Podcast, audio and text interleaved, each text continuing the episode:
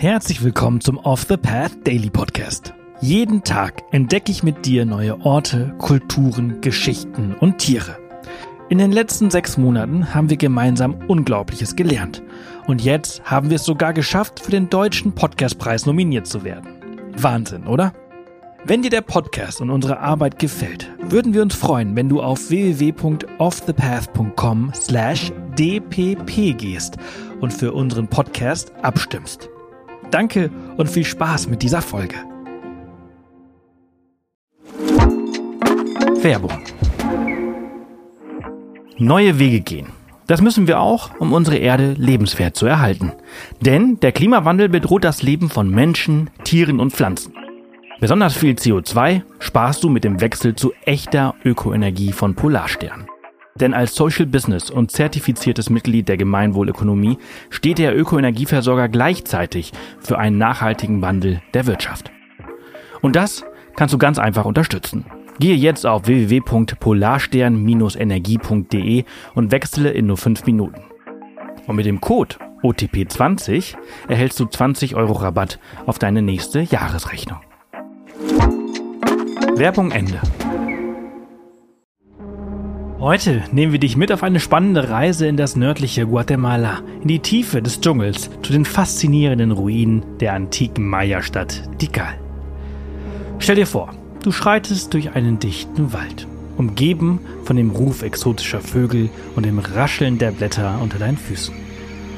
Während deiner Expedition wirst du vielleicht Brüllaffen hören und Papageien in den Baumkronen entdecken und mit etwas Glück sogar einen Jaguar erspähen. Und plötzlich eröffnet sich der Wald und vor dir erheben sich monumentale Steintempel und Paläste. Du erblickst zum allerersten Mal die Ruinen Tikals, einst eine mächtige Stadt der Maya. Im Zentrum erstreckt sich der große Ballspielplatz mit als Stufenpyramiden errichteten Tempeln. Einige bis zu 65 Meter hoch aufragenden Gebäude sind als Zwillingspyramiden erbaut. Zu den bekanntesten Gebäuden zählen der Tempel Großer Jaguar und der Tempel der Masken sowie die Nordakropolis. Zwei kleine Museen geben dir zusätzliche Informationen zu besonderen Aspekten der Ruinenstadt. Sie war einst ein politisches, wirtschaftliches und ein militärisches Zentrum, das über Jahrhunderte hinweg eine Schlüsselrolle in der Maya-Zivilisation spielte. Der historische Name der Stadt lautet vermutlich Mutal. Die genaue Übersetzung ist unklar, eventuell lässt es sich mit Blume übersetzen. Die früheste Besiedlung fand ungefähr um 900 vor Christus statt, was anhand von Keramikfunden festgestellt wurde. Es dauerte rund 500 Jahre, bis komplexere Bauten errichtet wurden. Etwa ab dieser Zeit entwickelte sich der Ort zu einem der führenden Zentren der präklassischen Periode. Die Gesamteinwohnerzahl von Tikal und Umgebung hat möglicherweise sogar zeitweise die 100.000 Einwohnermarke übertroffen. Ihr Aufstieg führte zu einer Zeit des Wohlstandes und der Bautätigkeit, gekennzeichnet durch die Errichtung zahlreicher Paläste und Tempel. Im 9. Jahrhundert begann der abrupte Niedergang, möglicherweise beeinflusst durch eine schwere Dürreperiode. Die genauen Ursachen für den Kollaps der gesamten Maya-Zivilisation zu diesem Zeitpunkt ist bis heute nicht genau geklärt und wird von der Forschung nach wie vor heftig debattiert. Tikal war eine der am längsten überlebenden klassischen Maya-Städte. Das gesamte Gebiet wurde zum Nationalpark erklärt und gehört heute zum Weltkulturerbe. Doch wer genau waren bzw. sind die Maya überhaupt? Die Maya sind eine Gruppe indigener Völker in Mittelamerika. Ihre Zivilisation erstreckt sich über mehrere Zeitperioden, von der Präklassik ca. 2000 vor Christus über die Klassik bis hin zur Postklassik ca. 1500 nach Christus. Die klassische Periode wird oft als ihre Blütezeit angesehen. Diese entspricht etwa dem europäischen Frühmittelalter. In dieser Zeit stellten sie eine mächtige Hochkultur dar. Man spricht zumeist von der Maya-Kultur.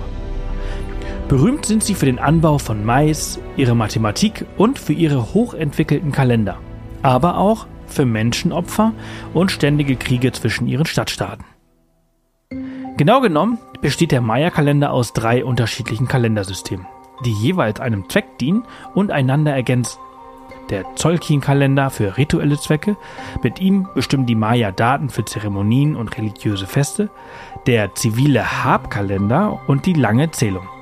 Der Hab ähnelt unserem heutigen julianischen Kalender, da er mit genau 365 Tagen ein Sonnenjahr umfasst. Allein die Aufteilung ist eine andere. Das Jahr der Maya unterteilt sich in 18 Monate zu je 20 Tagen und dem 19. Monat mit den verbleibenden 5 Tagen, den sogenannten Unglückstagen. Ihre Siedlungsgebiete waren sehr dicht bevölkert. Um die große Bevölkerungszahl mit ausreichend Nahrungsmitteln versorgen zu können, mussten die Maya einen straff organisierten Anbau von Getreide und Gemüse entwickeln. Hierfür wurden aufwendige Bewässerungssysteme gebaut, darunter kleine Stauseen, in denen Wasser für Trockenzeiten gesammelt wurde. Außerdem entwickelten sie ein komplexes Schriftsystem. Etwa 800 Zeichen hat man bislang gefunden. Ihre nahezu vollständige Entzifferung ist erst in der Hälfte des 20. Jahrhunderts erfolgt. Sie gilt inzwischen als lesbar. In Tikal findest du Stelen und Wandtafeln, die mit diesen Zeichen beschrieben sind. Sie erzählen von historischen Ereignissen wie Kriegen und Allianzen, von Herrschern und ihren Taten. Aufgrund vieler künstlerischer Funde wurde ihre Kultur lange Zeit romantisiert. Eine friedliche Zivilisation, die für die Kunst lebt und die Sterne beobachtet, so hatte es zumindest den Anschein. Erst mit der Entschlüsselung ihrer Schrift wurde dieses Bild korrigiert. Sie entpuppten sich nun als nicht sehr friedliebend. Sie führten untereinander ständig Kriege. Menschenopfer waren an der Tagesordnung. Teilweise wurden die Kriege nur geführt, um Gefangene zu nehmen, die man anschließend foltern und opfern konnte. Im Gegensatz zu vielen anderen indigenen Völkern existieren die Maya noch heute. Heute leben noch etwa 6 Millionen Nachfahren in einem Gebiet, das Südostmexiko, Guatemala, Belize sowie Teile von Honduras und El Salvador umfasst. Das war's für diese Folge unseres Reisepodcasts. Ich hoffe, du hattest genauso viel Freude, wie ich es hatte, sie mit dir zu teilen. Wenn sie dir gefallen hat, freuen wir uns immer über Kommentare auf Spotify und über eine positive Bewertung auf der Plattform deines Vertrauens. Morgen geht's hier spannend weiter, also vergiss nicht, den Podcast zu abonnieren. Bis morgen!